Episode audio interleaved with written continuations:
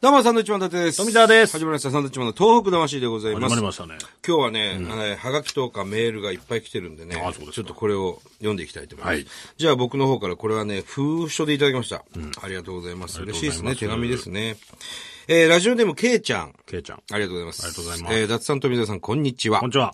えー私は今年の3月に4年間過ごした福島県福島市を離れ、実家のある岡山県に帰ってきました。うんえー荷物をまとめている時に、プリントに挟まっている新聞紙を見つけました。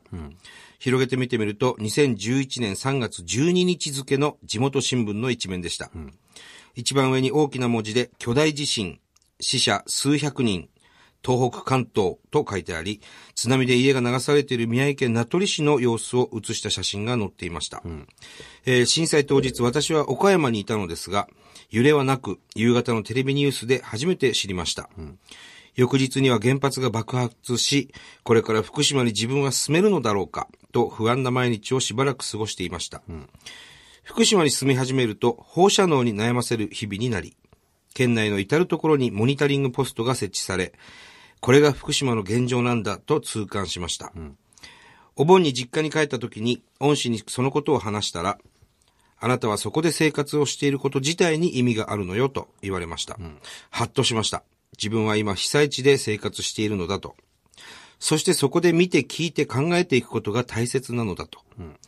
岡山県にとって福島はほとんど縁がない土地です。だからこそ福島の生活を大切にしようと思いました。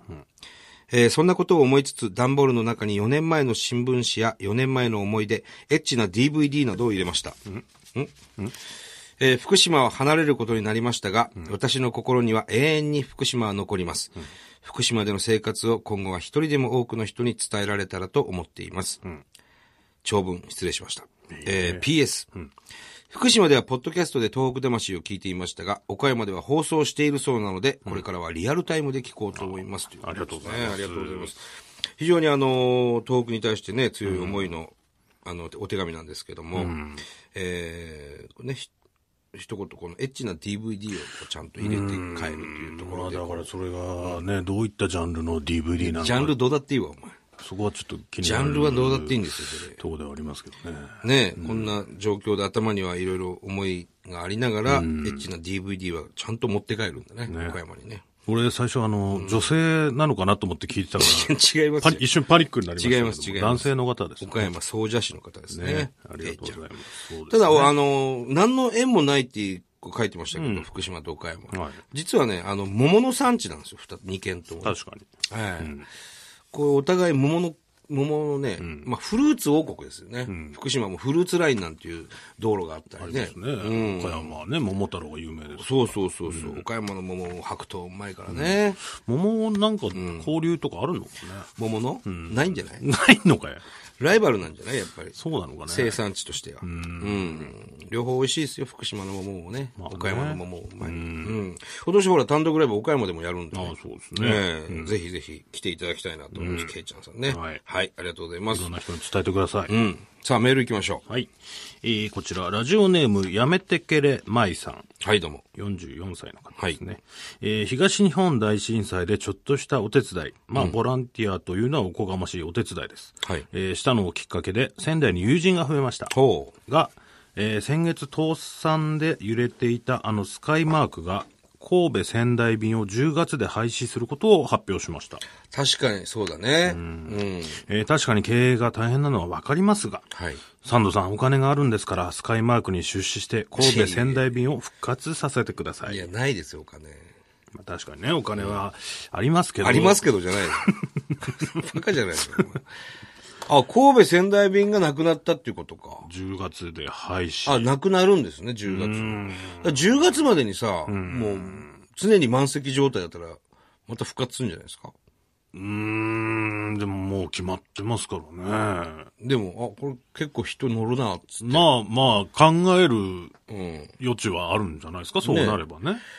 仙台から神戸ね。うん。あんまりないよね、用事ね。そんなに用事ないっていうか 用事。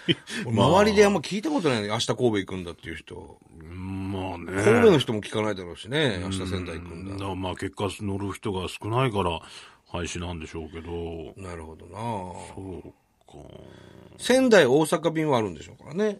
仙台、大阪便はあるわ。俺、初めて乗った飛行機が大阪、仙台便だからあ。の、あ、仙台、大阪便か。比較的そんな大きくない、うん。ね、やつあるでしょうけどう。んそうそうそうそう。そうか、これ、なくなっちゃうと、なかなか一手間かかるんですね。まあ、そうだね。神戸から一仙台来る回大阪出て、まあ、関空なのかな関空から仙台空港になるのか。うん。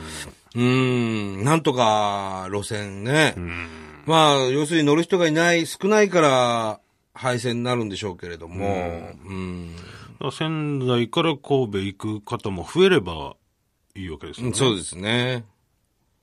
ちょっとじゃあ神戸、はい。皆さんちょっと行ってもらってね。みんな行ってもらってっていうのもあれですけど。仙台から。ええうん。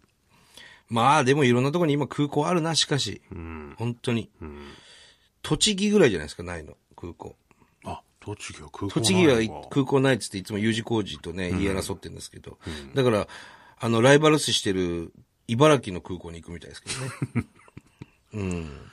うん。そうそうそう。なるほどね。まあ、こういうことあると。うん。いや、なんか、ないかね。いやないですよなんか、うーん。なんか二人、二人乗りとかでもいいから。二人乗りなんかそういうヘリみたいなね。いや、もうそう、 あ逆に金かかかるのか、そう自。家用ジェットになりますから。逆に金かかっちゃう。うん。うーん。なんか考えてほしいですけどね、これまはあね。ねうん。はい。はい、次行きましょう。はい。えー、こちらは、ラジオネーム。ない。ないね。はい。えー、群馬、えー群馬県在住なんですが、本日5月15日仕事で福島の会津へ行きました。ほう。日帰りだったので早めに仕事を終わらせ、時間に余裕を作り、帰り道に会津の道の駅、白田饅頭本舗ですかね。はいえーに立ち寄り、せっかくなのですぐに高速道路にも乗らず、途中まで下車で、あ、違う、途中まで下道で、猪苗代湖の横を通り、群馬へ帰りました。ほう。お二人が東北でお金を使うことが復興につながるということを教えてくれたので、自分と奥さんへのお土産はもちろん、家族、親しい知人にもと、たくさんお土産を買い、はい計算したら日給の半分以上の金額を使ってしまいました。まあね、すいませっぱるんからねありがとうございます買いたいものいっぱいあるんだよ、な本ん当かに、ねあいつなんかは。えーでも群馬から福島はそこまで遠い距離ではないんですが、確かにね。普段なかなか足を運ぶ機会もないし、お土産を渡して喜んでもらえて嬉しいし、うんなんだか今は幸せな気持ちでいっぱいです。あら、よかっ北か、えー北方ラーメン、うんくるみゆべし、た。おう塩漬けされた桜の花のお茶、ああ、有名ですよ。赤べこの絵がプリントされた小さな可愛い石鹸、はい。赤べこサブレ、うん白玉まんじゅうなど、おうえー様々なものを買いましたが、中でも一番心に残ったのが白玉まんじゅうです。白玉まんじゅうってなんだろうな。俺、福島、会津のしょっちゅう行ってましたけどね。あの、泡まんじゅうはすごく有名でね。あの、柳津の。白玉まんじゅう白玉まんじゅうね。どういったやつなんだろ見た目などは特に普通のまんじゅうと大差はないんですが、うんはあは味は一味違うんです。なんだろうなんというか、優しさというか、温かい心のようなものが感じらう。れる。うん、ちょっとわからないですね。そういう味だったいんや、でちょっす。とわかんないな、その味な。もちろん美味しいでいす。や、あんことかね、その皮の味を聞きたいんですよ。その優しさが入ってるとか言われてもさ、お二人は白玉まんじゅうをご存知でしたか知らねえよ。知らねえよって言うのよ。ちょっとわかんないの。食べたことあんのかもしれないけどね。要するにあの、薄皮まんじゅうなんかは福島有名なわけです。柏屋のね。うん。薄皮まんじゅう。ほんで、天ぷらまんじゅうっていうのも有名なんですよ。ああ、あります仙ね。台のね天ぷらまんじうゅん。う。まんじゅう揚げたやつ。まんじゅう揚げたやつ。あれも有名で、あと、柳津の方行くと泡まんじゅうっていうのが有名であ。ーそれは俺大好きでもう必ず買うんですけど。白玉まんじわかんないですよね。その、何が入ってんだろうね。ゅう。まあ、あんこでしょうね。きっとね。わかんないけど。うん。見た目などは特に普通のまんじゅうと大差ない。あ、昔から会津の5つの名物には数えられてると。えー、5つ、あと4つなんですか ね。4つ、ゆべしとか入ってくるのかしら。北方ラーメン、くるみゆべしかね。うん。久留米ゆべしも、要するに、まあ、仙台にもあるしな。うん。なんだ、ゆべし。観音屋のゆべしは有名ですけどね、福島のね。三角になってるやつ。あれもうまいよ。なんかあれなのかなもしかしたらその、幻というか、幻じゃない でしょ。名物に入ってんだから。あるんですね、ものはね。白玉まんじゅう誰か送ってくんないかな。伊達さんが、今度行くからな、6月。うん、伊達さんが知らないっていうのはね、ちょっとね、俺結いろい構、ろ福島詳しいの詳しいはずなんですけど白ね玉まんじゅう。ただな、福島住んでた頃はまだ若かったですからね、その、まんじゅうに対してそんなにまああねの。神経をね、尖らせてないんです伊よ。達さんはもう、まんじゅうに対してね、今、神経尖らせてるじゃないですか。今結構尖らしてますよ。僕まだまんじゅうに尖らせる感じじゃないんでもうやっぱ40になるとね、まんじゅう食いたくない。洋菓子より和菓子という。それ、それ、な、何がきっかけになるのどこで、お、まんじゅういいやっぱね、これ日本のものっていうか、まんじゅうは日本のものじゃない、基本的に。まあね。うん。でそういう、なんていうの純粋な甘さ、あんこの、うん。そういったものを欲するね。 生クリリームの甘さじゃなくて。何、何、いつからそうなのなん、なんなの だから、まんじゅう美味しいなと思うと か、そういうことよ、別に。そんなそ。前はそんなでもなかったよあんまり別に和菓子ですか大丈夫ですみたいな。洋館とかいいおです。茶って、みたいな、うん。とこだったでしょそ最近そういうもう。ん。今そういうのを欲してる。かりんとうとか。かりんとうまいね。僕は、まだちょっとまんじゅう怖いです。でも、あ、まんじゅう怖いはもう落語の話ですから、それは ね。うん。うん。何が怖いって、まんじゅうが怖いんだよ。終 わった。ねえ。ちょっと白玉まんじゅうを調べましょう。そうですねあの、我々とね、一緒にあの、被災地に行くバスツアーで、はい。えー、また6月に、来月ですかそうですね行きます。来月というか、まあ、今月になりますね、もうね。